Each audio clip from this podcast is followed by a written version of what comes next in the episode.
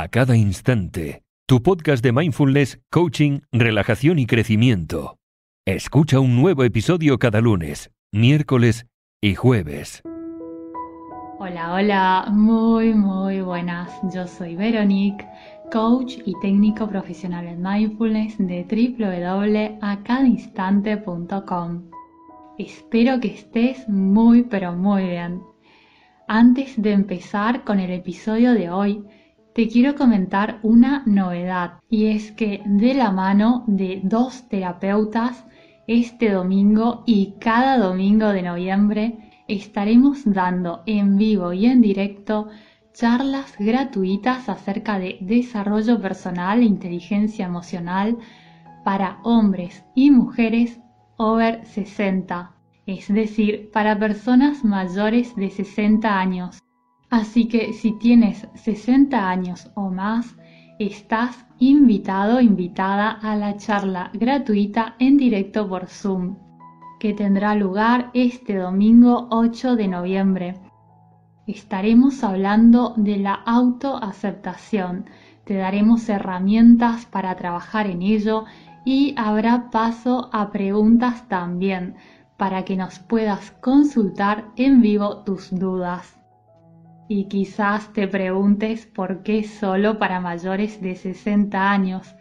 Y es que si bien contenido hay mucho, muchísimo acerca de desarrollo personal, me alegra un montón que así sea, y no solo de desarrollo personal, sino de todo en general, no hay tanto contenido dedicado a personas mayores de 60 años y los desafíos que se van presentando son distintos.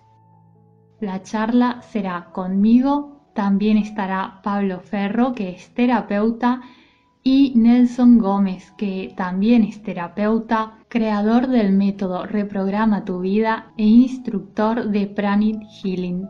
Así que espero verte en directo este domingo 8 de noviembre.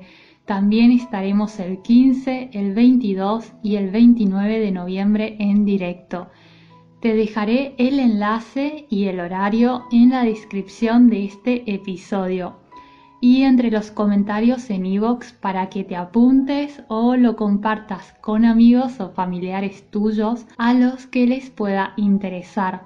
También puedes escribir a, a cada instante Bueno, ahora sí empezamos con el episodio de hoy y en este episodio una vez más hablaré acerca de miedos. Y es que cuando hablamos de miedos, hay tantos que podría seguir y seguir publicando episodios solo acerca del miedo. Pero está bien y me gusta también profundizar un poco más. El de la semana pasada ha sido un poco genérico, pero muy útil si lo escuchas y lo pones en práctica el del lunes ha sido acerca del miedo a la traición en general, es decir, no necesariamente en cuestiones de pareja, a pedido de un oyente del podcast, que desde aquí, si estás escuchando también este episodio, te mando un fuerte abrazo. Y el de hoy será acerca del miedo a sentirnos vulnerables, ya que es un miedo que todos experimentamos en mayor o menor intensidad y cada persona hace lo que puede para lidiar con él. Además, la sola palabra vulnerabilidad da un poquito de miedo, ¿verdad? Porque asociamos la palabra vulnerabilidad con la idea de sentirnos impotentes emocionalmente o débiles y es algo que queremos evitar, porque a nadie le gusta sentirse así, ¿verdad? Pero sentirse vulnerable también puede ser una experiencia enriquecedora y poderosa para moldearnos y volvernos más fuertes. Pero rechazamos aquellas experiencias en las que podríamos sentirnos vulnerables, queremos vivir aquellas que nos hacen sentir bien.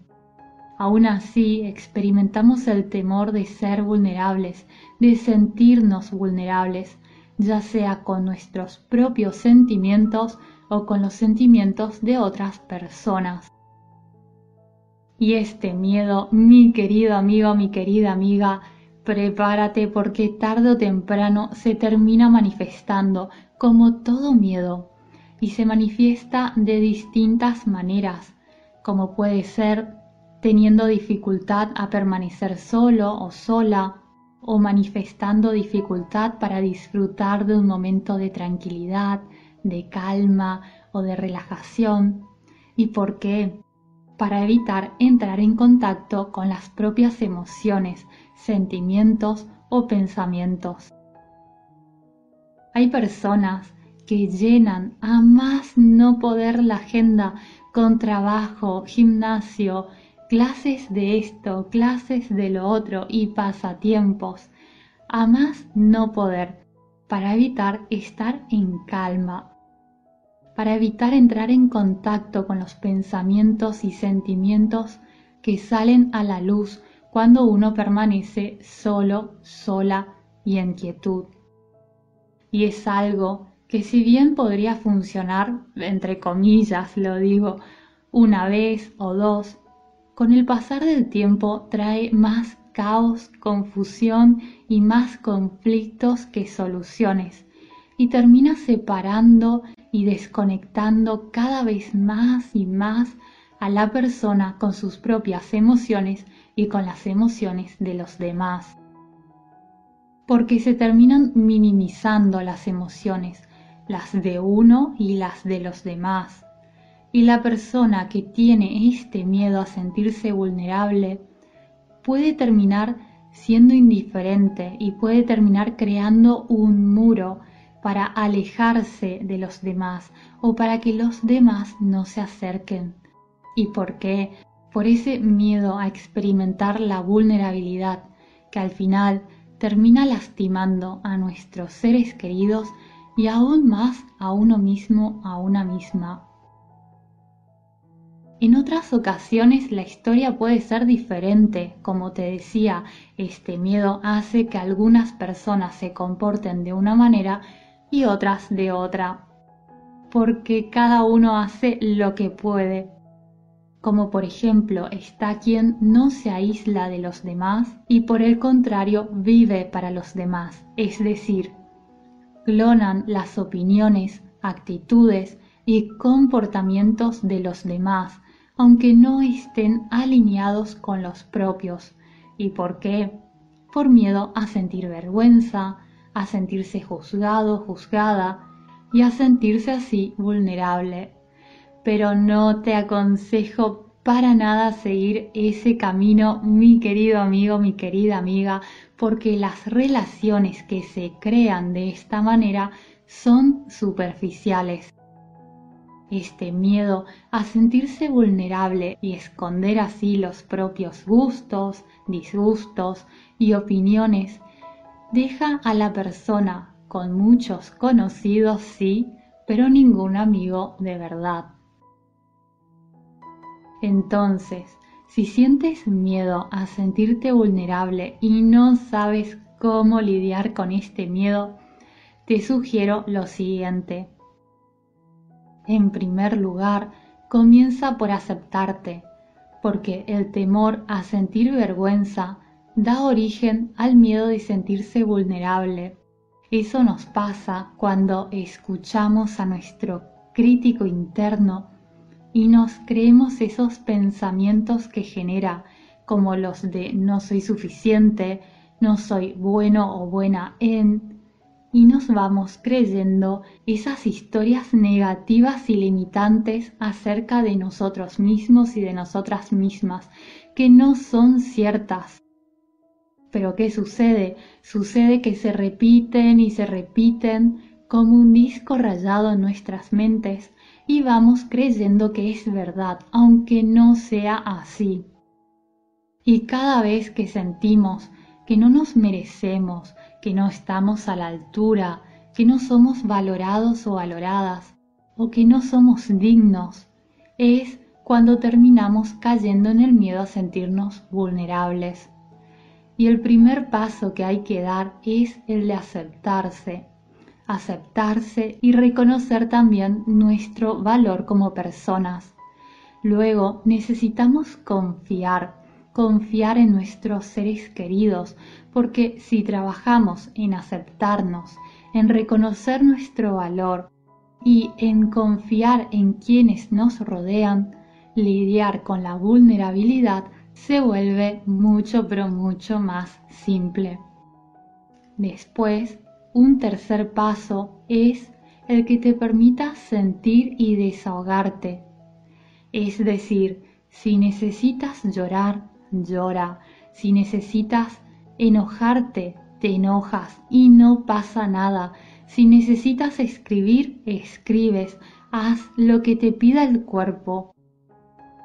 Es de lo más normal experimentar una amplia gama de emociones y saber estar en cada una de ellas. No todo tiene que ser estar feliz y contento, contenta las 24 horas. Claro que no. Alguien así solo estaría enmascarando sus sentimientos, su enojo, miedo y dolores. Y una vez hecho esto, el cuarto paso es que reconozcas estos hábitos. Hábitos o tendencias a evitar, a escapar de esos sentimientos de vulnerabilidad, como cuando te llenas la agenda o pones música fuerte para tapar el ruido de tus pensamientos. Porque cuando los reconoces es cuando puedes establecer una conexión entre esos hábitos y los patrones que te están autosaboteando y limitando tu desarrollo personal y es allí, mi querido amigo, mi querida amiga, cuando puedes establecer comportamientos que sean saludables y positivos para ti. Y por último, cualquier duda que tengas o sugerencias para nuevos episodios, ya sabes que me puedes escribir en los comentarios. Y no te olvides que dejaré el enlace a la charla gratuita acerca de crecimiento personal para mayores de 60 que estaremos haciendo cada domingo de noviembre. Te mando un abrazo muy muy grande y espero y te deseo como siempre de todo corazón que estés muy bien. Hasta pronto. Adiós.